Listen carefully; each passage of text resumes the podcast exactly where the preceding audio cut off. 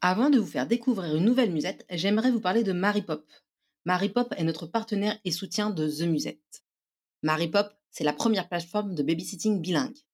Grâce à son service de babysitting de confiance, Maripop aide tous les parents qui souhaitent trouver une babysitter qui parle la langue de leur choix, qu'ils soient en vacances, expatriés, une famille mixte ou encore une famille souhaitant initier leurs enfants à une langue étrangère. Leur promesse La confiance d'abord vérification de 100% des profils des babysitters et les avis des autres parents visibles gratuitement. Leur prix Aucun frais avant la réservation. Et enfin la simplicité. Prise de contact avec la babysitter, réservation, paiement sécurisé, tout se fait en quelques clics. 35 langues sont représentées sur le site de Maripop. Maripop est présent dans toutes les grandes villes d'Europe. Alors n'hésitez pas à aller sur notre page partenaire pour en savoir plus.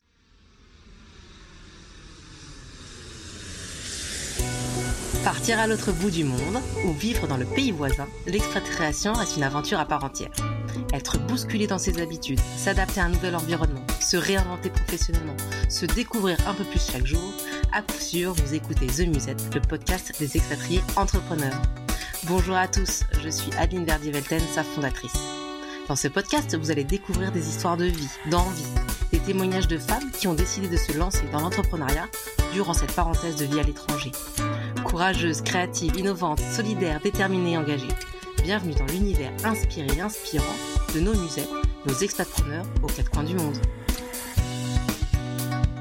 Elle est journaliste, blogueuse, podcasteuse, auteure, bref, elle aime les mots, M-O-T-S, et aussi expat. Aujourd'hui, je suis très contente de recevoir pour ce nouvel épisode de The Musette Déborah Laurent. Bonjour Déborah et bienvenue. Salut Adeline. Merci euh, de prendre un petit peu de temps aujourd'hui pour euh, venir sur, sur ce podcast. Euh, Déborah, je vais commencer par te demander une petite carte de visite, à savoir voilà où tu vis en ce moment, avec qui, ton âge si es OK, et ton background professionnel.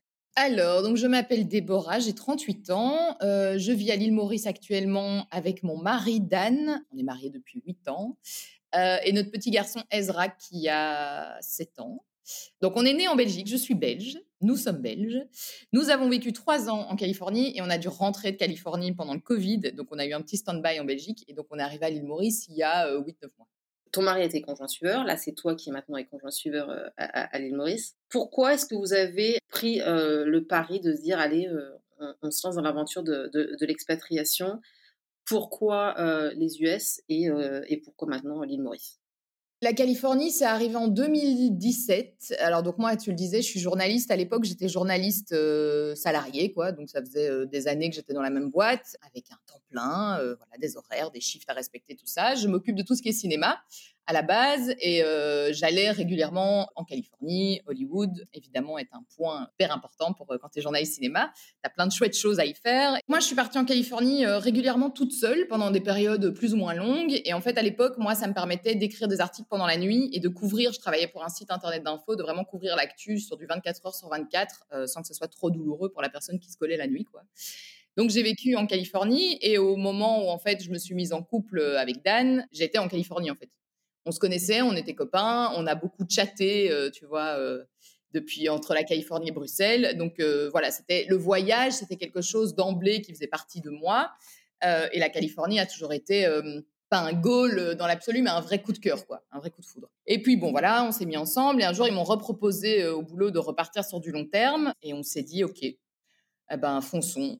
et cette fois, on leur a dit, ok, mais pas pour plusieurs mois. Maintenant, on a un enfant, donc on part donc on était parti sur une période d'un an. Notre fils avait 18 mois à l'époque. Et moi, en fait, je n'attendais que ça. Je, trouvais ça assez insupportable d'être maman d'un jeune enfant dans mon environnement habituel, c'est-à-dire les, les, remarques que les gens te font, la pression qu'on te met, cette petite routine un peu obligatoire, ce petit rythme, les inscriptions à la crèche où on te parle, il est à peine à la crèche, de l'inscription à l'école. Enfin, j'avais l'impression que ma vie était déjà tracée, ça me déprimait au possible. Et je trouvais que la qualité de vie n'était pas... Euh, c'est pas ce que je rêvais moi pour mon enfant. Pourtant, c'est la qualité de vie que moi j'ai eue quand j'étais petite et j'ai pas du tout été malheureuse, mais j'avais envie de, soleil, euh, d'un peu de douceur de vivre. Donc ça tombait euh, vraiment parfaitement. Donc on est parti un an. Et là, Dan a quitté son boulot. Euh, il travaillait dans une galerie d'art. Il a fait histoire de l'art, lui, comme étude, depuis 7-8 ans. Et s'était dit que de toute façon, il avait fait le tour. Donc ça lui allait très bien, en fait, d'arrêter à ce moment-là, de se lancer un nouveau défi. Et donc pendant un an, il n'a rien fait, à part s'occuper de notre fils, qui est un boulot à part entière, hein, quand il a 18 mois. Donc, ils ont créé une relation de fou, c'était trop bien. Donc, moi, je travaillais à temps plein. Et, et, au final, on n'est pas resté un an, on est resté trois ans. Euh, et c'était génial. Et euh, on aurait dû rester plus longtemps que ça. C'était acté avec le boulot. Et puis, bah, Covid, hein, comme, comme, pour tout le monde, comme pour plein d'expats, les choses qui s'accélèrent. Trump qui annonce une fermeture des frontières, mon boulot qui annonce un risque de chômage économique, mais sans t'assurer que tu ne seras pas dans la liste. Et vu que ben, là, Dan commençait un peu à bosser comme indépendant, comme freelance, euh, il faisait du montage vidéo. Et donc, du coup, il avait des contrats, mais des petits contrats, tu vois, qui n'étaient pas encore équivalents de ce que moi je gagnais. Et donc, on avait vraiment besoin de mon boulot, en fait, pour payer notre loyer. Pour... Euh, et vu qu'il y avait ce risque, en plus de fermeture des frontières, on a un peu paniqué. C'était vraiment au tout début du Covid, donc fin mars 2020. Euh, j'ai appelé mon boulot pour savoir ce que je devais faire. Euh, ils n'en avaient absolument aucune idée. J'ai pas du tout été encadrée, supportée, soutenue. Ils m'ont dit, en gros, démerde-toi l'assurance santé, c'était à leur charge. Donc, moi, j'avais besoin d'avoir l'assurance que si cette maladie qui faisait peur à tout le monde à ce moment-là, parce qu'on ne savait pas ce que c'était, nous tombait dessus, est-ce qu'on était sûr qu'on était pris en charge aux États-Unis, parce que tout le monde sait que les, frais de santé aux États-Unis sont affolants. Et ils ne savaient pas, en fait. C'était trop tôt, en fait, dans le, dans le Covid pour, euh, pour vraiment savoir euh, à quoi s'en tenir. Donc, ça faisait beaucoup de risques. Finalement, pas beaucoup d'avantages à rester parce que les écoles étaient fermées. Tout était fermé de façon à ce moment-là euh, partout dans le monde. Et donc, on s'est dit, bah, on va rentrer, se mettre un peu à l'abri, voir un peu comment ça se passe, faire un peu le point au boulot. On va rentrer quelques mois et puis on revient, quoi. Donc, on a mis toutes nos affaires dans un storage là-bas. On a pris l'avion en quatre jours. Et euh, en fait, mon boulot a plus voulu me laisser repartir. Euh, mais ils ont attendu que je sois en Belgique pour me le dire. Et donc, du coup, en fait, je suis restée bloquée en Belgique parce que mon boulot voulait plus me lâcher, quoi. Et en fait, vu que tu es salarié, c'est pas toi qui décides. Donc, j'avais toutes mes affaires, j'ai toujours toutes mes affaires dans un garage là-bas. Ça devient un petit sujet de dispute avec mon mari qui ne comprend pas pourquoi je veux garder ce, garage d'ailleurs, qui nous coûte très cher. Mais je sais pas, je, me dis, il y a toutes nos affaires dedans, on est parti très vite, je, me souviens à peine de ce qu'il y a dedans, mais je veux pas euh, tout balancer comme ça. Bref, donc on est resté deux ans et demi. Moi, il fallait que je me remette en route, en fait. On commençait un peu à stagner, à, tu vois, ça, devenait trop confortable. Et on se disait, ben oui, voilà, notre fils, il se fait des amis, euh, nous, on revoit les nôtres et donc c'est facile. On est nouveau dans ce rythme belge qui est très proche finalement du rythme français, hein, où tu vois des gens tous les week-ends, où tu es défoncé la moitié du temps, où en fait tu passes tes journées de week-end à te remettre de ta soirée du week-end. Euh, la semaine, tu bosses, euh, tu vas chercher ton fils, à 18h, il fait noir, tu vas le coucher. Enfin, je suppose, je te coupe, mais je suppose que cette impatriation, même un petit peu courte, c'est pas évident, surtout quand tu as vécu en Californie, etc. Alors, c'est pas évident. En fait, c'est marrant parce que euh, on me le dit souvent et non, ça a été. Euh, en fait, quand tu arrives comme ça, on n'avait plus de maison. Notre appart, il était loué, donc on est propriétaire de notre appart à Bruxelles, mais il était loué, on n'allait pas mettre les gens dehors. Euh, du coup, on s'est retrouvé dans une maison qu'on nous avait prêtée. il y a eu une super solidarité, donc on, s'en est toujours sorti, mais où tu te dis, ok, bon, ben, je suis pas chez moi, j'ai pas vraiment envie que ça soit de nouveau chez moi, ce pays, mais j'ai peut-être pas le choix en fait. Donc c'était plutôt ça le côté bon. Qu'est-ce qu'on fait? On prend ça comme un truc qu'on va subir ou on décide de transformer la difficulté en quelque chose, un nouveau tremplin, tu vois? Donc, euh, en fait, on a mis des plans. On s'est dit, OK, en fait, on veut repartir, mais on veut que cette fois, ça soit à nos conditions, ne plus dépendre de personne, n'en vouloir qu'à nous-mêmes si on se plante, euh, ne pas être dépendant euh, d'une assurance santé prise par quelqu'un où tu n'es pas sûr vraiment des conditions. Enfin, savoir exactement où tu mets les pieds. Et on s'est dit, OK, on fait une demande de carte verte quand on était aux États-Unis, on n'en ressentait pas particulièrement le besoin. On avait pris des renseignements, mais on était sur un visa euh, pas des plus confortables en plus parce que c'est un visa média qui ne permet que de bosser pour le média qui t'envoie. Donc ça me laissait pas beaucoup de portes et de possibilités. Mais on s'était dit, bon voilà, quitte à être en Belgique, est-ce que euh, ce que c'est pas notre moment quoi? Donc du coup, on a lancé la procédure de carte verte qui dure un temps interminable. Euh, donc il m'a fallu six mois quasi à temps plein pour récolter tout ce que j'avais besoin, les rendez-vous d'avocat, tout ça. On a envoyé notre dossier et puis on s'est dit bon bah maintenant qu'est-ce qu'on fait? En attendant, puisque la réponse prend du temps. Et Dan, mon homme, il a toujours eu envie de vivre sur une île. Ça fait des années qu'il m'en parle. Il me disait ouais, je me demande ce que c'est d'être insulaire, tu vois, d'être bloqué au milieu de, enfin partout où tu tournes la tête, c'est la mer et que tu n'as pas cette possibilité de prendre ta voiture et de te barrer quand on peut plus. Et donc, on s'est dit, euh, je sais pas, il pleuvait un dimanche après, j'étais. C'est vraiment le bout, quoi. Il fait noir à 16 heures, euh, on se tournait en rond. Et j'ai dit, OK, une destination qui sera pas notre destination de vie, mais qui sera un entre-deux agréable. Et donc, il m'a dit, bah, moi, je reste sur mon île. Il dit n'importe laquelle, mais une île. Donc, j'ai passé l'après-midi à faire la liste de toutes les îles, de toutes les propositions de visa, de parce que je voulais plus un truc compliqué après les États-Unis au niveau papier, euh, j'ai donné quoi. Après, finalement, c'est plus compliqué que ce que je croyais ici aussi. les mêmes raisons, mais bon. Et donc, du coup, voilà, l'île Maurice remplissait toutes les conditions euh, qu'on recherchait. Il proposait un visa premium, qui est un visa d'un an, renouvelable. Euh, tant que tu prouves que tes revenus sont à l'extérieur de l'île, il est assez facile à avoir. Il est gratuit. Tu peux l'avoir en ligne. C'est bilingue, l'île. Les écoles sont toutes bilingues. Moi, je voulais qu'Ezra continue en anglais. Donc, on s'est dit, OK, Banco, on se barre un an. Et donc, on a pris, on a décidé ça en mars. Je crois qu'on l'a dit euh, en avril quand on a eu le visa et euh, le 2 août, on était parti. Et là, on vient de demander une prolongation de notre visa parce qu'on a eu une réponse entre-temps pour la carte verte américaine qui est positive. Donc, on va repartir en Californie et cette fois à nos conditions. Ça va être plus difficile, mais ça va être excitant. Et en fait, c'est tellement long d'obtenir tous les papiers qu'on est encore dans cette période de latence où on a un oui, mais il se demande encore plein de trucs.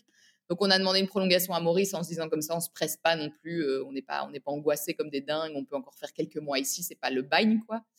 Donc on va probablement rester encore quelques mois et puis on enchaîne sur la Californie. Voilà. Et tu voulais, vous vouliez rester en Californie avec la carte verte, vous vouliez pas aller par exemple euh, à New York? Non, quand les gens me disent mais pourquoi tu vas aller vivre aux États-Unis, je réponds toujours que je veux pas aller vivre aux États-Unis, je veux aller vivre en Californie. C'est pas les États-Unis, c'est très grand, je veux dire la Californie, le Minnesota ou l'Arkansas, enfin tu vois, c'est pas c'est les États-Unis, c'est énorme. Donc moi, je vais aller vivre en Californie parce que niveau boulot, j'ai des opportunités là-bas, parce que ça m'a toujours fait rêver, parce que parce qu'on a nos amis maintenant là-bas. Parce qu'ils ont un lifestyle que tu aimes bien? Ouais, ils ont une, une, une, tranquillité, à la fois une ambition que j'adore et qui me manque quand même très fort à l'île Maurice, où ça, t'as pas vraiment, quoi. L'ambition ici, c'est moins tu en fais, plus tu es heureux. Ici, c'est l'inverse. Mais c'est hyper intéressant parce qu'on a fait vraiment deux expats qui n'ont absolument rien à voir l'une avec l'autre. Dans tout, dans la mentalité, dans la météo, dans tout quoi. C'est ici on a, tu vois, sur, la météo, le taux d'humidité est infernal, vraiment, c'est insupportable. Je sais que je peux pas dire ça quand tu fais 30 degrés toute l'année, mais c'est ça te, tu colles tout le temps quoi, tout le temps. Et euh, tu as des moustiques, tu dois fermer les portes le soir, sinon tu te fais bouffer. Et on a vécu dans le désert en Californie où il faisait 50 degrés, il faisait hyper sec. Donc on est vraiment sur des trucs mais qui n'ont rien à voir. Euh, et c'est ça qui est génial. Tu vois, on a, on a, on a connu le truc hyper euh, surconsommation de dingue, euh, avec un choix infini dans les magasins, avec ici où tu trouves jamais ce que tu as besoin. Mais genre jamais, quoi. Et où tout est hyper cher parce que tout est importé. Enfin, tu vois. Et le fait que vous allez retourner aux États-Unis, tu penses pas que tu vas avoir des critiques justement sur le côté ah vous êtes dans la surconsommation ça? Je dis ça parce que vivant à Dubaï, tu vois, voilà. Je... C'est les gens qui critiquent libre à eux, ils sont dans la vie qu'ils ont, quoi. Tu vois, moi, moi les critiques, mais pour ça, pour autre chose, moi, je critique pas, j'agis, quoi. Tu vois, donc j'ai envie de dire oui, critique, mais je vis des trucs. Tu vois, cet été, j'envisage d'aller à New York avec mon fils. Alors oui, clairement, c'est pas sur la route de l'île Maurice, mais moi, ça me tient à cœur et je l'ai déjà fait plein de fois, mais lui, avec lui aussi, mais il s'en souvient pas. Là, mon mari, il a une opportunité de boulot, il sera pas là cet été. Je me dis voilà, moi, j'ai le droit de m'offrir, euh, j'ai le droit de réaliser mes rêves en fait. Vous pouvez critiquer, mais moi, je réalise mes ambitions personnelles. Donc ça, non. Je... Et puis, c'est pas parce qu'on est dans un pays de surconsommation qu'on surconsomme on claquait pas notre argent. Déjà, on en avait beaucoup moins que les Américains. Tu vois, on n'avait pas de voiture. Pendant deux ans, on était en vélo en Californie. Le truc improbable pour les gens qui me disaient, mais comment vous avez fait? Mais parce qu'en fait, c'est possible. C'est hyper agréable. Les routes, on vivait à Palm Springs. Les routes sont, un bonheur à fréquenter. Elles sont méga larges. Les voitures te klaxonnent. Ils laissent trois mètres entre. Tu vois, t'as pas ce côté comme à Bruxelles où tout le monde te colle et tu es toujours au bord de te faire renverser. On allait en vélo à l'école. C'était génial. Euh, et on allait louer une voiture que quand on avait besoin. Donc on n'est pas du tout de toute façon dans cette surconsommation, clairement. Et est-ce que tu te rappelles de hum, ce que tu ressentais quand tu es arrivé avec euh, bagages, euh, famille, etc. en Californie en disant ah mais là c'est pas pour mes deux mois de boulot, c'est vraiment pour un, temps au moins d'un an voire plus. Ouais c'était horrible. Franchement c'était horrible. mais en fait, on sait ça maintenant. Les, les nous, les trois, quatre premiers jours d'expatriation, on se demande pourquoi on l'a fait tous les deux. On sombre un peu, quoi. On est et en fait, tu dis euh, quand tu arrives avec tes bagages, alors il se fait qu'on n'est pas arrivé avec nos bagages parce qu'ils les ont laissés euh, à notre escale parce qu'il y a eu une alerte à la bombe pendant l'escale et euh, donc tout l'aéroport avait été évacué. C'était le bordel intégral. Et en fait, nos bagages n'ont pas suivi, mais de personne. Et donc, ils nous l'ont annoncé quand on atterrissait. Alors, il n'y a aucun bagage dans l'avion. T'es là, sérieux, il y a toute ma vie, tu vois? Il y avait tout. Il y avait nos ordis, il y avait tout, quoi. Euh, on avait six valises, enfin bref. Et il se fait qu'un jour, on n'avait pas de nouvelles de nos bagages. On se dit, OK, on va jamais les récupérer. Euh, enfin, faut faire jouer les assurances et tout. Et puis un jour, il y a un mec qui est venu sonner chez nous, qui nous a acheté les bagages dans la porte et qui est parti. On s'est dit, on sait toujours pas comment il nous a retrouvés, mais fantastique. Donc ouais, non, les premiers jours, nous, ils sont, il faisait 48 degrés. T'as le décalage horaire en plus en Californie qui est quand même très très violent. Et je me souviens, donc tu vois, tu atterris à Los Angeles, ok, t'apprends que t'as pas des bagages, donc c'est boulet, euh, enfin voilà, t'es fatigué, ok, tu fais la paperasse qu'il faut euh, pour quand même espérer les récupérer. Tu vas louer ta voiture de location, tu demandes au mec de t'aider pour attacher le siège auto qui n'est pas le même que chez toi. Il ne veut pas t'aider parce qu'aux États-Unis, ils ne prennent jamais la responsabilité. Si tu as un accident de voiture, tu peux te retourner contre le loueur s'il a mal attaché ton siège, tu vois. Donc il te dit non, ça, c'est aux États-Unis, c'est un peu. Euh, ils ne prennent pas l'engagement parce qu'ils sont habitués au procès et donc ils veulent éviter ça. Donc on galère pour attacher le siège. Enfin bref, on fait la route, c'est quand même deux heures pour aller jusqu'à Palm Springs, donc après l'avion et tout. On arrive dans le noir, euh, il est 22 heures, on n'a pas mangé. Euh, j'arrêtais pas de me retourner pour voir si mon fils respirait encore parce qu'il faisait tellement chaud. Même avec la clim, tu sentais qu'il faisait bouillon, quoi. Et il dormait tellement profondément que son ventre bougeait à peine. Je me souviens, ça m'angoissait. Enfin bref. Et puis j'ouvre la. Enfin, on se dit, bon, on va vite prendre de l'eau, tu vois, quoi, de quoi grignoter avant d'arriver au premier Airbnb qu'on avait loué, le temps de trouver euh, un appart. Au moment où, euh, où je suis euh, sortie de la voiture pour aller chercher la bouteille d'eau, je me souviens, j'ai ouvert la porte, il y a l'air chaud s'est engouffré dans la voiture, j'ai refermé la porte et j'ai dit à mon mec, qu'est-ce qu'on a fait? Je connaissais Palm Springs, mais pas en juillet août. Et on est arrivé le 4 juillet. Quand je respirais, j'avais mal au poumon tellement il faisait chaud. Bon, après, il se fait que les corps s'habituent, c'est assez dingue. Le corps humain a très bien fait. Les étés d'après, on était toujours dehors et c'était pas un problème. Mais donc, oui, non, les trois premiers jours chez nous, ils sont horribles. Et pareil à l'île Maurice. Pareil à l'île Maurice. On est arrivé ici, ils déposent dans un quartier. Il n'y a pas de quartier à l'île Maurice. C'est pas du tout euh, comme tu imagines. Enfin, ça n'a rien à voir avec l'Europe, tu vois. Donc, tu arrives, tu dis, c'est quoi ce, ce champ pollué, c'est hyper pollué. Enfin, dès que tu sors des hôtels de luxe que tout le monde connaît, tu arrives dans, la pampa, quoi, et c'est assez pollué. Donc, tu as un peu peur. Tu dis, avec des fils barbelés partout sur les maisons, tu dis, mon Dieu, qu'est-ce qu'on a fait? Bref, la maison est sympa. On l'avait réservée à distance, donc on était déjà rassurés, donc ça va. La pression retombe un peu. Le loueur de bagnole était là, donc pareil, tu fais toutes les démarches et tout. Et au moment où je dis à Dan, euh, OK, je mets mon maillot, je vais dans la piscine et puis on va manger, tout le monde venait de partir. Je, je découvre qu'en fait, c'est pas ma valise. On a pris une valise qui n'était pas la mienne. L'aéroport est à une heure et demie de route. Donc là, tu te dis, oh putain. Donc du coup, tu cours chercher une carte SIM, tu fais déjà les démarches pour un téléphone, tu appelles l'aéroport, qui évidemment ne décroche pas parce qu'à Maurice, personne n'est jamais très stressé. Il se fait que j'ai... Bon bref, j'ai retrouvé ma valise, mais on a dû faire un aller-retour encore vers l'aéroport euh, en pleine nuit, tu conduis à gauche, il faisait... Enfin, l'enfer en fait. On, a l'art d'arriver et de se dire, mais qu'est-ce qu'on a fait? Donc les trois, quatre premiers jours, on a décrété que c'était pas nos jours d'expat, quoi. On sait maintenant il faut pas prendre de décision pendant ces jours-là, tu vois. T'attends que ça passe. C'est un peu comme quand tu es réglé. Nike, tu es réglé, tu vois. C'est la semaine où tu ne prends aucune décision euh, importante dans ta vie parce que tu sais que c'est influencé par des, des trucs extérieurs. Malgré les trois premiers jours, je vois un peu compliqué, qu'est-ce qui te fait vibrer en expatriation? C'est marrant, j'écrivais un post Instagram que j'ai pas encore posté là-dessus.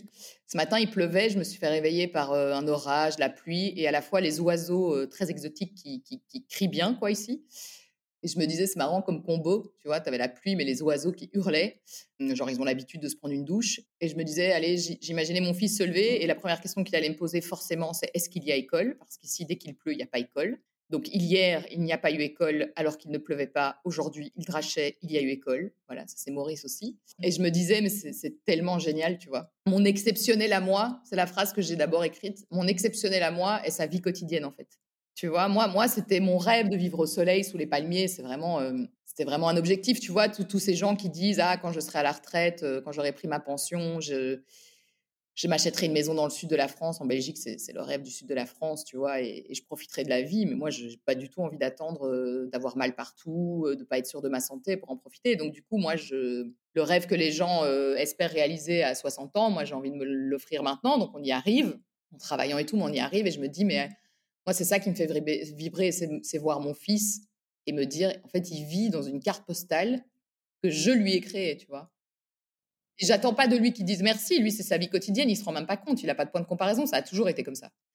Mais j'adore, tu vois, l'entendre parler anglais, le, le savoir à pieds nus euh, dans la cour, euh, rentrer avec des bananes sous le bras parce que les bananiers de l'école, machin. Enfin, tu vois, c'est tellement des expériences de vie improbables je, sais d'où je viens, tu vois. On vient de petites familles, euh, et sans que ça soit péjoratif, tu vois, mais on a des parents locataires qui n'ont pas toujours fait les bons choix professionnels. Mes parents sont divorcés. On a un passif familial qui, on n'était pas destiné à vivre tout ça. Et en fait, on, s'est offert ça. Les gens nous ont toujours fait croire que c'était pas pour nous, qu'on n'avait pas, euh, on venait pas d'assez bonnes familles avec assez d'argent, tu vois, les profs à l'école qui te cassait toujours dans tes ambitions parce que, bah, enfin, pour qui tu te prends, tu vois. Et tu as envie de dire, ben voilà, moi, ce qui me fait vibrer, vibrer dans l'expatriation, c'est que tous les jours, je me dis, je suis exactement là où j'avais envie d'être. Tous les jours. Et, est-ce que tu sens des regards, des commentaires un peu jaloux? C'est un pas de, de, de, prendre ce risque de l'expatriation, parce que tout le monde ne le fait pas? Alors je sais, je, je, vois mes copines et tout, et elles me disent ah ouais j'ai rencontré quelqu'un à la salle de gym qui en fait te suit sur Instagram et qui m'a dit ah ouais elle est chiante celle-là avec sa piscine sous le soleil pendant que nous on a froid, mais elle me connaît pas, tu vois donc finalement les critiques viennent des gens qui me connaissent pas parce que les réseaux sociaux, parce que des fausses idées, parce que voilà. Bah, bah, figure-toi qu'au début, ouais, je trouvais qu'il y avait un peu, pas des tensions, mais des, mmh, des jugements, des ouais, euh, tu vois. C'est un peu ce côté, mais pour qui tu te prends, tu vois? De, revenir, là, en parlant de la Californie, bah, tout le monde est dans sa petite vie, c'est compliqué, ça, ça te pèse un peu. Et puis, tu as évidemment les gens en face qui te disent Ouais, nous, c'était génial, attends, on a été, j'ai interviewé Brad Pitt la semaine passée, c'était top. Je peux comprendre que c'est saoulant. En plus, j'ai un boulot qui, qui, qui un peu du rêve, donc du coup, je peux comprendre. Et en fait, avec les années, genre, j'ai plus du tout ça. C'est-à-dire que les gens, deviennent envieux, mais dans le bon sens du terme, ils se disent, mais en fait, elle a peut-être eu raison, tu vois. Et peut-être qu'en fait, nous aussi, on devrait y aller. Peut-être qu'on devrait s'autoriser plus de choses que ce qu'on s'autorise. Ben, on approche tous la quarantaine, tu vois. Et donc, du coup, tu as les remises en question qui viennent avec. Et j'ai des conversations avec des copines, avec, euh, euh, avec, mon frère. Euh, mon frère, et au début, il me disait, mais qu'est-ce que tu cherches? Pourquoi tu t'en vas? Qu'est-ce que tu cherches? Et je lui disais, ben, je chercherai. Enfin, qu'est-ce que tu fouilles? Tu vois, il pensait que je fouillais quelque chose. Et je disais, ben non, en fait, j'ai envie, pas, je fouille pas. Et cinq ans après notre premier expat, il m'a dit au téléphone, bah, c'est peut-être toi qui as eu raison finalement. Tu vois, et ça, j'aurais jamais cru qu'il allait le dire. J'étais, oh là là. Ouais, donc je crois qu'il voit bien qu'on ne fuit rien, qu'on est toujours très content de rentrer, on ne renie rien, on tourne le dos à rien, c'est juste la continuité de notre vie, on avait envie de s'offrir ça, on, on se l'est offert et peut-être qu'on reviendra un jour. Petite parenthèse, tu as interrogé Brad Pitt et qui d'autre? Il est sympa?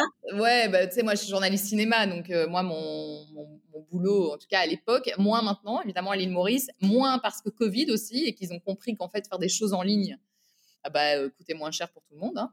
Donc, du coup, tu as parfois des interviews de stars en ligne. Mais là, je vais au Festival de Cannes la semaine le mois prochain, dans un mois. bah oui, c'est des super moments. J'ai rencontré beaucoup de stars, ouais de très très Allez, dis-nous la plus sympa. Bah, c'est compliqué, mais moi, je garde une émotion particulière de mon interview quand j'y repense avec Hugh Jackman, parce que c'était ma première en fait en Californie. J'avais 18 ans, je parlais à peine anglais, enfin, j'avais un anglais très scolaire, j'avais jamais mis les pieds aux États-Unis, décalage horaire dans la tête, et il était adorable. Il a été, mais d'une gentillesse. C'est une table ronde, en fait, donc tu as des journalistes du monde entier tu as 20 minutes top chrono et si tu poses pas ta question, tant pis pour toi. C'est un peu la jungle, tu vois. Tu dois te battre avec tes confrères des autres pays pour, pour en placer une. Et donc, j'arrêtais pas de faire Oui, mais. Euh, euh, euh, tu vois, et j'arrivais pas à formuler ma phrase. En fait, il y a toujours quelqu'un qui parlait mieux anglais que moi et qui allait plus vite. Et du coup, Hugh Jackman l'a vu et il a dit Oui, vous pouvez laisser la demoiselle parler. Et du coup, j'ai pu poser ma question. Il m'a répondu et j'étais trop contente parce qu'il a vu, tu vois, que j'étais toute rouge, que j'étais hyper gênée, que j'avais un sentiment d'imposteur de dingue. Et en fait, il a été adorable. Je sais pas si c'est le plus sympa, mais c'est mon plus sympa, quoi. Mon plus sympa. Énorme. Je referme la parenthèse. Qu'est-ce que tu as appris sur toi grâce à l'expatriation? Alors, c'est pas vraiment sur moi, mais sur la vie. J'ai appris que chaque problème avait vraiment sa solution. C'est-à-dire, plus rien ne m'inquiète vraiment. Même des galères d'avion, tu vois, je vais plus jamais aller au comptoir râler. Je sais que voilà, ça va se mettre. Euh, qu'on va trouver un moyen et que, et que quand même, même c'est pas exactement comme on l'avait prévu, c'est pas très grave et que, et que le voyage fait aussi partie de, enfin, ça fait partie du voyage, tu vois, les imprévus, les ratés, les, bagages oubliés, les, enfin, je te parle de voyage, mais c'est dans tout. quand l'école ferme ici, ça m'inquiète à moitié, tu vois. Il y, a des, parents qui sont super inquiets sur l'apprentissage des enfants. Moi, j'en ai absolument rien à faire parce que je crois pas que c'est là que ça se joue. Je crois pas que c'est trois jours euh, de fermeture d'école qui vont changer la vie. Euh, le Covid a fait bien pire, tu vois. Donc non, je, dirais que chaque problème a ses solutions et du coup, ça m'a appris une certaine euh, zénitude. Alors, je reste quelqu'un de très nerveux de base, mais je peux plus, beaucoup plus vite me dire, bon, c'est pas très grave, quoi. J'arrive à plus relativiser les choses on va dire ça. Euh, comme je le disais en introduction, donc euh, tu aimes les mots, hein, MOTS. Alors tu tiens un blog, tu as un compte Instagram, tu, tu alimentes pas mal. Euh, tu as écrit un livre sur la maternité décomplexée. Tu as deux podcasts qui s'appellent Hacker ouvert et My Name is Mom.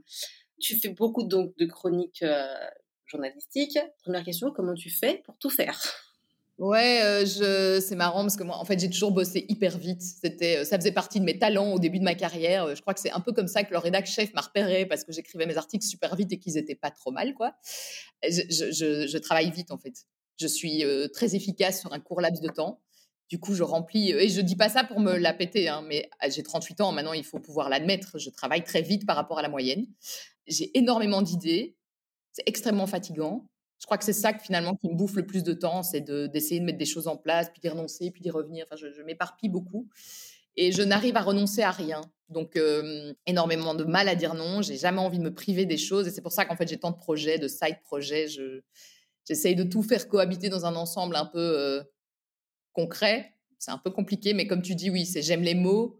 Et je trouve qu'il y a tellement de moyens d'expression super que j'aime pas renoncer. Et donc, du coup, oui, je fais du podcast, j'écris, mais je pense qu'à ça, quoi honnêtement. Je pense qu'à ça. Tu as toujours voulu être journaliste Ouais, j'ai pas, j'ai jamais de plan B, tu vois. moi, je voulais être journaliste dans un quotidien belge qui s'appelait La Dernière Heure et je voulais m'occuper de la musique à l'époque. Et en fait, à 18 ans, j'ai fait un stage chez eux, mon premier stage, c'est non rémunéré, trois semaines obligatoires. voilà, j'avais postulé chez eux. J'étais comme une dingue, j'étais trop contente. Qui m'ait accepté et à la fin de mon stage, ils m'ont proposé un contrat de freelance, donc avec des piges les week-ends que j'ai évidemment accepté, même si c'était pas, c'était déjà dans le domaine que je visais, donc tout ce qui était entertainment, quoi, tu vois. Donc euh, moi j'aime bien je, je, sauve pas des vies hein, dans mon métier. Moi je fais tout ce qui est amusement et j'assume tout à fait tout ce qui est très populaire, j'adore. Et en fait, au bout d'un an, euh, à ce rythme-là, à faire mes études de journalisme avec bosser pour eux le week-end et en soirée, ils m'ont proposé le contrat que dont je rêvais en fait il y a la personne qui s'occupait de la musique qui partait dans un autre média et ils m'ont dit si tu veux la place, c'est maintenant dans mon bureau. Donc j'ai arrêté mes études et j'ai signé. Et j'ai plus jamais, en me disant je reprendrai peut-être si jamais ça va pas.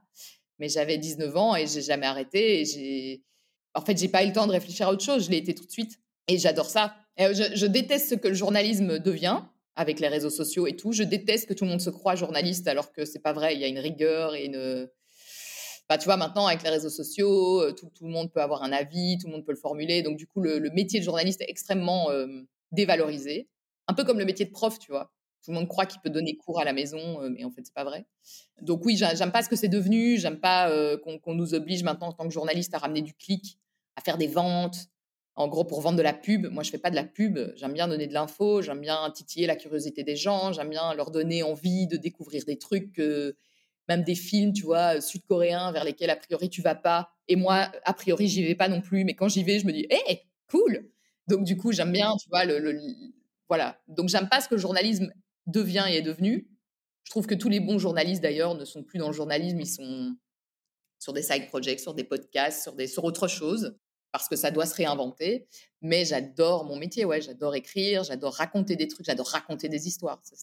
Toi, les storytelling, ça te, toi, ça te parle, la storytelling Ouais, ouais, moi j'adore. Euh, j'ai lancé un projet de podcast privé où en fait mon but c'est juste de savoir qui sont les gens. Moi, c'est mon. On, va y revenir sur le podcast. Je voulais juste, te demander avant aussi, pourquoi est-ce que tu as écrit un livre sur la maternité décomplexée?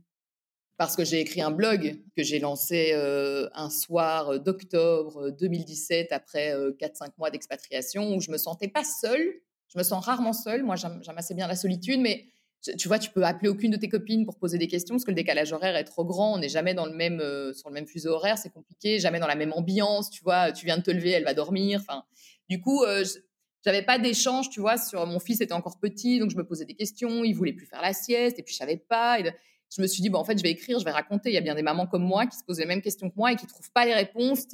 J'allais sur des forums, mais à l'époque, tu avais les forums, mais je trouvais que tout était hyper alarmiste. Enfin, t'avais pas, je me dis, mais où sont les gens comme moi qui sont pas complètement fous furieux, euh, qui courent pas aux urgences dès que leur enfant euh, s'est coincé le doigt quelque part et, qui à la fois s'inquiètent de certaines choses, tu vois. Donc je me suis mise à écrire, donc sur la maternité, sur ce que je traversais, sur les questions que je me posais, et en fait j'ai très vite eu un public et un jour, j'ai été contactée par une maison d'édition euh, belge qui m'a dit on aimerait bien en fait condenser tous tes articles de blog pour en faire quelque chose de, tu vois, de, continu. Et donc, ça s'appelle Journal de bord d'une maternité décomplexée. Il est sorti pendant le Covid, donc ça fait déjà deux ans et demi. Et c'était chouette. En fait, j'avais besoin d'écrire un livre pour ma carte verte. C'est très bête, mais ça faisait partie des choses qui, en tant que journaliste, pouvaient me faire gagner un peu des, des points d'estime auprès des Américains. Donc, c'est tombé à point nommé. Donc, j'ai dit oui tout de suite. Et euh, là, je suis sur l'écriture d'un autre truc, euh, dont je parle pas vraiment encore parce que parce que je suis pas toute seule dessus et que c'est pas encore très concret. Et j'aimerais bien réécrire un truc sur la maternité, sur l'enfant unique. donc ça, c'est dans mes projets là à venir. Et alors, toi qui donc as vécu aux, US et euh, Nathalie Maurice, est-ce que tu as vu une façon différente comment ils abordaient la maternité entre Belgique, et Californie? Ben, Déjà, alors, euh, moi, j'ai pas accouché aux États-Unis, donc je peux pas vraiment parler de ça, mais ils sont à la fois, en fait, je les trouve toujours très binaires, à la fois très inquiets et très détendus. C'est-à-dire que je me souviens, j'étais un jour dans un resto avec une copine, son fils est tombé de la table. Enfin, il était assis à côté de nous, il est tombé, il était petit, il était sur un réhausseur, il est tombé, il a chuté avec la tête en premier sur le béton. Le premier truc que les gens ont fait, donc on l'a relevé et pissé le sang. Le visage, c'est toujours très impressionnant. En il allait très bien, mais il s'était un peu cogné les dents et le nez. Et on est tout de suite venu nous mettre un papier sur la table. Il fallait signer une décharge pour pas accuser le resto au cas où il y avait des problèmes, tu vois. Donc, tu vois, tu es un peu là, ah ok, euh, on en est là. Ils s'en foutent. avant de te demander comment il va, ils te font d'abord signer le papier, quoi. Mais bon, ma copine vit aux États-Unis, elle est belge, mais elle vit depuis des années, donc ça l'a pas choquée. Moi, j'étais un peu, oh bah quand même.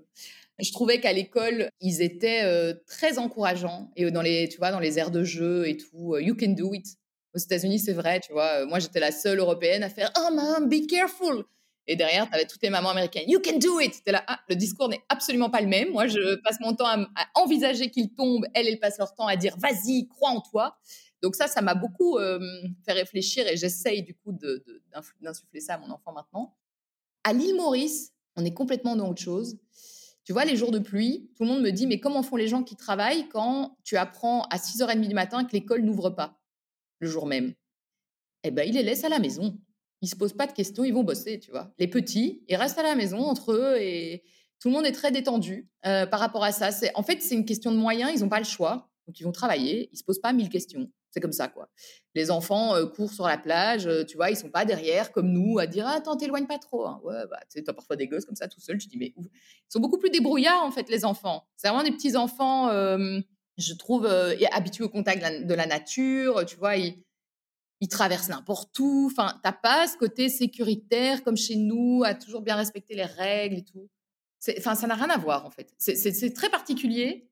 Après, mon fils est plus grand et côtoie quand même pas mal aussi d'expatriés et de donc qui ont un peu la même mentalité que nous et de Mauriciens, mais de familles plutôt aisées, parce que c'est une école payante, qui du coup ont l'habitude de voyager, donc du coup sont aussi plutôt dans une mentalité européenne ou tu vois, du coup pour la sécurité et tout. Mais quand je vois les Mauriciens, je les trouve détendus, parce que je leur ai dit mais vous faites comment bah, Comment on fait? On va travailler et voilà. Quand ils sont petits, les enfants, tu... Mais par exemple, ils mettent, les enfants de 3-4 ans dans le bus pour aller à l'école, pendant 40 minutes pour aller à l'école dans le bus, et ça... moi, je pleure, quoi. Tu vois, tu me dis, à 3 ans et demi, je dois déposer mon fils dans un bus. Enfin, c'est un bus d'école, mais bon, ils sont pleins et tout. En plus, tu devrais voir comment ils conduisent. Donc, du coup, tu te dis, mais moi, j'ai peur. Tous les jours, j'ai peur. Eh ben non, non, pas du tout. Ici, ça se fait, c'est comme ça. Il y a un côté, voilà, c'est comme ça, quoi il y, a un côté un petit peu néerlandais, je trouve, parce que moi, pour avoir vécu à Amsterdam, je, il, laisse les enfants vraiment, comment dire, faire leurs expériences, quoi. Bon, il les laisse pas jusqu'à la maison, je pense pas, mais en tout cas, dans les parcs, on les laisse et tout, et il y a une grande liberté et qui est finalement, tu vois, c'est des grandes familles quand tu les vois sur la plage euh, l'après-midi, le dimanche, ils sont plein, plein, plein, des cousins partout, ça, tout le monde se mélange, je sais pas, il y a, une grosse tranquillité euh, par rapport aux enfants, je trouve. Je me trouve beaucoup plus inquiète que la moyenne par rapport à, voilà, Mauricien. Ok, donc maintenant aussi, on va parler de podcast que tu as lancé, donc les deux podcasts. C'est une idée voilà, que tu voulais faire. Euh, tu t'es dit, euh, est-ce que je vais un petit peu faire une espèce de benchmark, voir ce qui se passe à côté, ou j'y vais la fleur au fusil parce que j'ai envie de le faire? Ouais, bah, comme d'hab, j'y vais la fleur au fusil. Moi, je moi, j'ai jamais de. Tu vois, moi, je fais beaucoup de projets. Je ne gagne pas ma vie avec tous, hein, crois-moi, parce que je ne sais absolument pas les marketer. Euh, moi, je suis nulle. Moi, je suis journaliste, c'est-à-dire, je suis de l'autre côté de la barrière. Je ne sais absolument pas comment on fait pour euh, expliquer aux gens à quel point ils doivent investir de l'argent sur soi. Ça commence à désespérer mon mec, d'ailleurs. J'ai plein d'idées. Je suis hyper lue. Je gagne assez peu d'argent par rapport au nombre de gens qui me suivent. Mais bon, il y a une grande, euh, un grand flou sur qui gagne quoi. Euh, moi, je gagne pas du tout ma vie des réseaux sociaux, mais c'est un choix. J'ai eu des propositions, j'ai trouvé ça horrible. Euh, l'influence, je trouve ça tellement chiant. J'arrête pas de répéter à mon fils, ne sois pas influencé, fais-toi ta propre opinion. Et quoi Et moi, je vais gagner de l'argent parce que j'influence les gens à acheter des trucs. Enfin non, moi, je, moi, ça colle pas dans ma façon de faire. Je respecte tous ceux qui le font, mais en plus, on te fait signer des contrats tout pourris où en fait, on t'explique les phrases que tu dois mettre dans ta com. es là, bah ok, merci, bah alors fais-le toi-même, tu vois. Choisis-moi pour moi, respecte ce que j'ai à dire. Donc ceux qui avec qui ça match, c'est ceux qui me faire, mais c'est assez rare parce que vu qu'il y a de l'argent en jeu, ils aiment bien tout contrôler. Donc moi, je trouve ça insupportable. Donc en fait, je refuse tout. Et donc du coup, oui, moi, c'est mon blog en fait qui me ramène des sous parce que j'ai mis de la pub, mais il me ramène des sous. Ça fait sept ans qu'il existe. Il me ramène des sous depuis quatre mois. Voilà, voilà. parce que j'ai enfin mis de la pub dessus. J'ai enfin dit ah bon, ok, c'est moins chouette pour les gens qui me lisent, mais bon, quand même.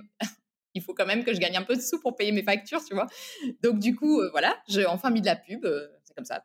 My Name is Mom me ramenait absolument pas d'argent, euh, mais c'est un podcast. En fait, il n'y a jamais rien en Belgique. C'est-à-dire que les Belges sont toujours obligés d'écouter ce que les femmes françaises vivent. Mais c'est pas tout à fait le même pays, en fait. Tu vois, moi, j'aime bien rappeler aux gens, tu vois, quand les gens rigolent ici, vu qu'il y a beaucoup d'expats français, ah ouais, vous dites 95, ha ha ha.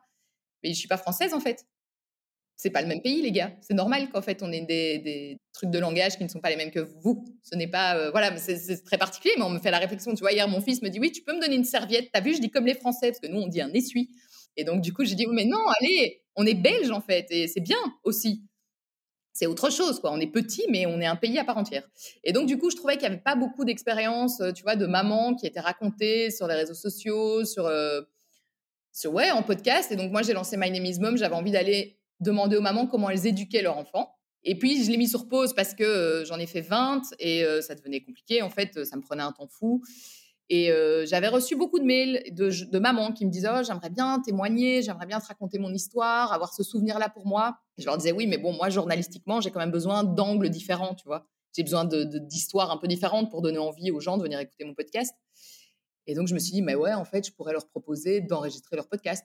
Donc j'ai lancé euh, à cœur ouvert, qui à la base je pensais ne serait que destiné aux mamans qui avaient envie de me raconter leur expérience de maternité pour elles, pour leur enfant, pour un jour se réécouter, pour faire le point, pour faire le bilan. Et en fait, à cœur ouvert est devenu euh, un truc plus grand que moi, c'est-à-dire qu'il fait sa petite vie et c'est devenu un podcast en fait pour tout le monde. J'enregistre des histoires de vie, donc moi je fais exactement le journalisme que j'aime, c'est-à-dire que je passe un vrai temps de préparation avec les gens pour vraiment apprendre à les connaître, pour vraiment savoir ce qu'ils ont dans le ventre, pour vraiment savoir l'histoire qu'ils ont envie de me raconter. Pendant l'enregistrement, ils pleurent systématiquement parce qu'en fait, c'est extrêmement rare d'avoir autant de temps d'attention sur soi. C'est-à-dire, moi, je les reçois, euh, on a déjà fait des rendez-vous de préparation et tout, puis a l'enregistrement à proprement parler, mais tout ça ensemble, ça fait beaucoup de temps où euh, ils ont pris le temps de réfléchir à qui ils sont, à ce qu'ils font de leur vie. En fait, ils font une pause dans leur quotidien quelque part avec ce podcast.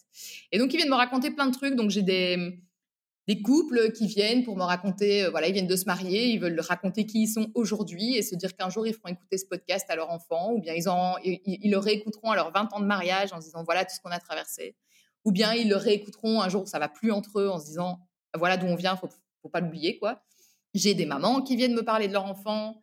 Euh, là, j'ai une maman qui va venir pour sa fille qui part en Erasmus, donc qui part un an en Australie euh, à la rentrée, qui voudrait voilà lui offrir euh, un enregistrement pour lui dire à quel point elle l'aime et qu'elle pense à elle et que dans les difficultés, elle sera toujours là. j'ai des personnes malades aussi qui viennent parce que ben, parce que ça s'annonce mal pour elles et qu'elles veulent être sûres d'avoir dit tout ce qu'elles avaient à dire.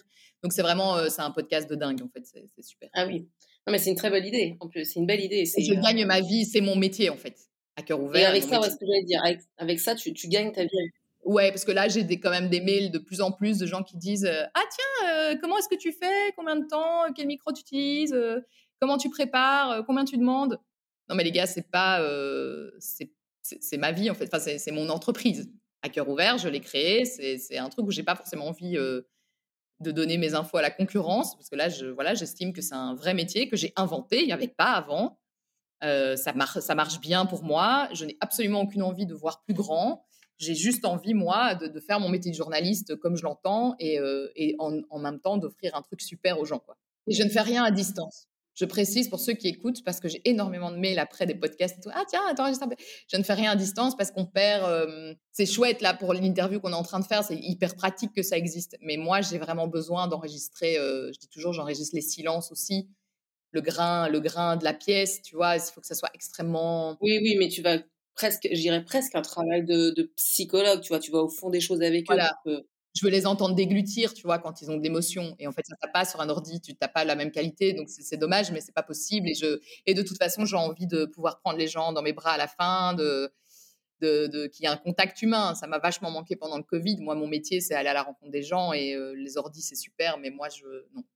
Tu as une, quand même une belle communauté, donc euh, comme on disait, qui te suit sur Instagram. Euh, comment tu expliques ton succès? Je ne sais pas Vraiment, je ne sais pas. Je crois qu'ils aiment bien mon, mon honnêteté. J'aime pas trop les faux semblants. Pourtant, je m'auto-censure beaucoup parce que je sais hein, que les critiques sont faciles. Je m'en fous de la critique, mais c'est parfois violent dans ta journée de te connecter, de voir wow. Tu vois, t'es pas toujours prêt à les recevoir, les critiques. voilà. Euh, donc parfois, je m'auto-censure en me disant OK, ça va être un débat. Donc j'ai lancé une newsletter. Hein, voilà. C'est mon, moyen pour, pour ne pas m'auto-censurer. J'ai lancé une newsletter qui est un petit peu payante et qui me permet du coup ben, que les gens qui soient là, ils aient vraiment décidé d'être là. Ils ont vraiment envie de discuter avec moi et envie d'être bienveillant et d'être vraiment dans, un truc constructif. Du coup, on est peu, mais on est confort, quoi. Tu vois, on peut dire ce qu'on veut. Donc, je crois que les gens qui me suivent, oui, c'est pour, euh, mon côté euh, pas de langue de bois, quoi. Je, je, moi, j'ai pas de problème à parler d'argent, j'ai pas de problème à dire les choses telles qu'elles sont, à dire aussi quand j'estime que j'ai de la chance, quand j'estime que j'ai bien fait les choses. Euh, voilà, je pense que c'est pour ça. Très bien. Je voulais savoir aussi parce que avec tout ce que tu fais dans plein, enfin, ouais, tu es toujours dans le domaine de la littérature, je dirais, mais sur plein, plein de supports différents. C'est quoi tes plus gros challenges niveau pro? Bah, gagner de l'argent. C'est bête, mais en écriture, s'il y a bien un métier qui ramène pas d'argent, tout le monde le sait, c'est ça. Moi, j'ai bien vendu mon livre. Tu touches un euro par livre vendu sur un livre qui en coûte 20. C'est toi qui l'as écrit quand même. C'est pas toi qui te fais de pas toi qui te fais de l'argent, quoi. Donc les gens qui disent ah c'est génial, t'as as écrit un livre, ouais c'est super, je l'ai hyper bien vendu, j'ai même pas gagné un salaire. Donc oui c'est évidemment j'adore ce que je fais, mais à un moment il y a une réalité financière et moi mon plus gros challenge c'est ça, c'est j'ai mis fin à des collabs en presse que pourtant j'aimais faire, mais qui étaient payés. Donc la pige en presse en Belgique est payée la même chose qu'il y a 20 ans. Ils n'ont pas changé et on est payé trois fois moins qu'en France pour la même pige. Hein. Je sais pas si tu situes un peu le truc. Mais ça, c'est parce que j'ai eu une discussion avec mon avocate américaine qui reçoit des dossiers de, partout dans le monde. elle dit les journalistes en France ont payé trois fois ton salaire. Je dis oui, je, sais, je sais. Donc, donc non, vivre de son écriture est extrêmement difficile et on part du principe. Mon mari est musicien à la base. C'est un peu le même délire quand c'est des métiers passion, quand c'est des métiers qui demandent d'avoir un talent. On estime que bon, ça va, tu as un talent, tu vas pas en plus être payé pour quoi. Tu vois. Les gens t'aiment bien, ils t'ont liké. Bah ouais. Enfin, ouais. Mais bon, à la fin, il y a quand même mon loyer qui tombe, quoi. Donc moi, mon plus gros challenge actuellement, c'est de... Ouais, c'est très brut, mais c'est de gagner de l'argent avec ça et de pas renoncer à mes rêves d'écriture pour des raisons financières. Je pourrais hein, accepter des contrats euh, et vendre, euh, je sais pas, des trucs euh, sur les réseaux sociaux. je pourrais faire du, du marketing, euh, tu vois, pour d'autres marques, leur proposer mes services d'écriture. Euh, mais c'est pas un service, moi, que j'ai envie de donner. C'est moi, j'ai envie d'écrire, j'ai envie de, j'ai envie d'écrire les choses que j'aime écrire. Et donc, du coup, ouais, gagner de l'argent avec ça, c'est compliqué. Est-ce que tu aurais pu euh, entreprendre dans autre chose, pas avec les mots Je suis une très mauvaise chef d'entreprise, donc franchement, je suis très mauvaise. Moi, j'ai dû engager des gens. Quand j'étais journaliste, j'étais à la tête d'une petite équipe justement dans tout ce qui était culture, magazine, tout ça c'est moi un peu qui devais les briefer. Franchement, je suis nulle. Il faut connaître ses talents, il faut connaître ses défauts aussi. Moi, je ne sais pas dire les choses aux gens. Je mets, je mets... Enfin, si, je suis très brute de décoffrage, mais je ne veux pas les vexer, je ne veux pas les dégoûter. Du coup, je mets trop de gants et puis du coup, ils, en profitent. Enfin, non, je suis vraiment très, très nulle. Et comme je te dis, en plus, niveau argent, ce n'est pas ma priorité. Je préfère euh, m'exprimer, euh, voilà, écrire des beaux mots et tout. Et puis, je pense à l'argent après. Il il vaut mieux pour tout le monde que je ne le fasse pas, tu vois. C'est quoi pour toi le, meilleur pays pour entreprendre entre la Californie, qui est un pays à part entière pour toi, la Belgique ou l'île Maurice? Bon, la Californie, clairement, mais après, je te dis ça, mais j'ai pas entrepris là-bas. J'avais un boulot, j'allais avec quelqu'un. Donc là, ça va être, euh, tu vois, le rêve américain, le fameux, c'est maintenant, quoi. Est-ce que c'est fait pour nous? Est-ce que, tu vois, on s'était dit, si on a un refus de carte verte, on arrête. On n'allait pas demander un visa renouvelable dans cinq ans, blabla. C'était fini. On s'était dit, euh, s'ils veulent pas nous, on force pas la porte, quoi. On aura tout essayé. Enfin, on aura essayé tout ce qu'on tout ce qu'on pouvait mettre sur la table, euh, nos capacités, l'argent qu'on avait. On met pas plus. On s'énerve pas. On fera autre chose. Il se fait qu'ils ont dit oui, donc tu dis ah, peut-être c'est pour nous quand même. Et donc, du coup, là, ça va être, euh, il va nous falloir, je reviens avec ça, je suis, les gens doivent se dire, mais elle parle que d'argent, celle-là. Mais aux États-Unis, clairement, c'est un, t'as pas le choix, tu dois avoir de l'argent, tout est hyper cher, quoi. Donc, du coup, ça va être euh, à double tranchant. Soit on y arrive, soit on n'y arrive pas. Mais en fait, tu sais quoi? Même si je me plante, je m'en fous. Je l'aurais fait au moins. Moi, je pourrais, euh, genre, je, à la fin de ma vie, je me dirais, ouais, voilà, je me suis plantée, mais en tout cas, j'étais jusqu'au bout du rêve, quoi. Donc, euh, donc clairement, la Californie. La Californie, si tu crois en toi, je crois que tu peux convaincre tout le monde. Et est-ce que, alors même si toi, tu entrepris au sens euh, premier, euh, même si tu entreprends dans plein de choses, hein, quelle, entrepreneuse nomade, je dirais, t'aimerais euh, rencontrer ou interviewer? J'en ai aucune idée parce que moi, je suis extrêmement dans ma bulle. je suis des gens, mais en fait, j'envie personne ou je, je pense qu'on a toutes quelque chose à apporter, tu vois? Et on a toute une façon de travailler, on a toute une façon d'entreprendre. Et, je suis admirative d'un tas de gens. Tu vois, récemment, j'ai rencontré Marion de chez Horta Store, qui est un, magasin de fringues éthiques en Belgique. Elle a créé ça il y a quelques années. Bon, depuis, tout le monde a copié son modèle, mais elle cartonne, elle cartonne. Elle est plus jeune que moi.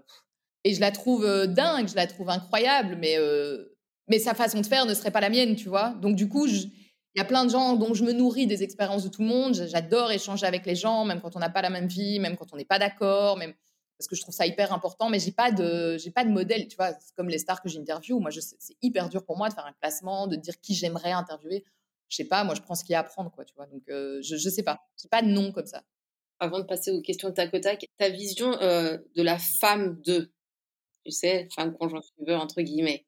Alors moi, c'est pas du tout dans mon ADN d'être suiveuse. Donc là, moi, c'est la première fois en expat que le visa n'est pas à mon nom, c'est le nom de mon mari, c'est la société de mon mari. alors, je me considère pas tout à fait comme une suiveuse, étant donné que je, je, travaille aussi pour sa société quelque part. Mais oui, je suis, c'est moi la suiveuse, sort techniquement en théorie. S'il n'avait pas sa société, on ne serait pas là. Et moi, c'est pas quelque chose que je vis bien, mais ici, je suis entourée de plein de femmes suiveuses mais vraiment beaucoup à l'île Maurice, c'est voilà, et qui assume, mais qui assume avec une, euh, je, trouve que ça force mon admiration. Genre, euh, moi, il y a une, copine comme ça qui m'a dit non, non, mais moi, euh, si tu me dis demain que je dois plus jamais travailler, je travaille plus, j'en ai rien à foutre. Hein, moi, ça me va très bien d'être la suiveuse. Ça me va très bien de que ma journée, ça soit me préoccuper de moi, aller au sport, chez le coiffeur. Et d'un côté, je me dis oh bah c'est un peu dommage parce que moi, dans mon ADN, j'aime bien faire plein de trucs. Mais elle, elle, est hyper heureuse comme ça. Et je me dis, bah, c'est cool aussi, tu vois, si, et si tout le monde le vit bien. Donc, euh, donc moi, je, suis, je suis admirative des, parce qu'elle le vit très bien, et à la fois, je suis admirative de celles qui acceptent de renoncer à plein de choses personnellement, tu vois, vraiment sur un terrain personnel et professionnel pour suivre. Mon mec l'a fait pour moi, je ne sais pas si j'aurais été capable de le faire à l'inverse. Donc, euh, je, je, trouve ça très courageux. Euh, ouais, je trouve ça très courageux, quoi, parce que c'est une mise entre parenthèses quand même. Tu, tu, peux, tu peux dire ce que tu veux, tu peux lancer des side projets, tu peux essayer de te débrouiller. Après, il y en a qui réussissent, mais c'est souvent considéré comme euh, ta petite occupation mignonne euh, pendant que ton mec ramène l'argent, tu vois. Donc moi, je, je sais que je n'aurais... Franchement, honnêtement, euh, si je veux être franche, je pense que j'aurais pas réussi, moi. On va pas finir pardon, l'interview avec les questions du tac au tac. Tu d'y répondre le plus rapidement possible. Podcast ou article écrit? Article écrit frites belges ou hamburger américain Enfin, californien. Belge, évidemment. Le meilleur conseil que tu as reçu et que tu aimerais partager? En fait, c'est pas un conseil, mais c'est justement c'est l'inverse d'un conseil, mais ça m'a porté à fond. C'est ma belle-mère qui, me répétait avant qu'on parte avec notre fils, mais comment vous allez faire? Mais comment vous allez faire? Il est petit, comment vous allez faire Et en fait, j'ai compris, donc c'était de l'amour et de l'inquiétude, hein, c'était pas, pas, un peu maladroit, mais c'était de l'amour. En fait, ben justement, quand, une fois que tu as mis le pied dans l'avion et que tu es parti, tu es capable de tout. Franchement, tu es capable de tout. Je, en tout cas, moi, c'est ce que je dirais aux gens. Ton plus bel échec Mon licenciement, qui n'est pas un échec parce que j'ai engagé un avocat pour me faire licencier proprement, parce que mon boulot essayait de me la faire à l'envers. Donc, c'était un licenciement que j'attendais, mais c'est mon plus bel échec. Et enfin, trois mots pour décrire The Musette. Je dirais que c'est une plateforme intelligente. Ça fait trois mots. Une plateforme intelligente. merci beaucoup, Déborah, pour ce temps, pour ta franchise, ton franc-parler. C'est bien. Le, sans tabou, c'est top. Euh, et, bravo pour tout ce que tu fais parce que c'est très inspirant, moi, je trouve, d'arriver, moi qui suis aussi un peu créative, d'aller dans plein de directions et d'arriver à faire quelque chose de assez joli. Merci, Adine. Merci beaucoup. Je suis ravie de vous avoir fait découvrir une nouvelle histoire d'expatpreneur. Un grand merci à notre invité de s'être livré avec sincérité et de nous avoir donné plein de bons conseils. Si vous souhaitez soutenir et faire briller nos entrepreneurs aux quatre coins du monde, n'hésitez pas à mettre des étoiles sur les différentes plateformes. À bientôt pour un prochain podcast d'Expatpreneur.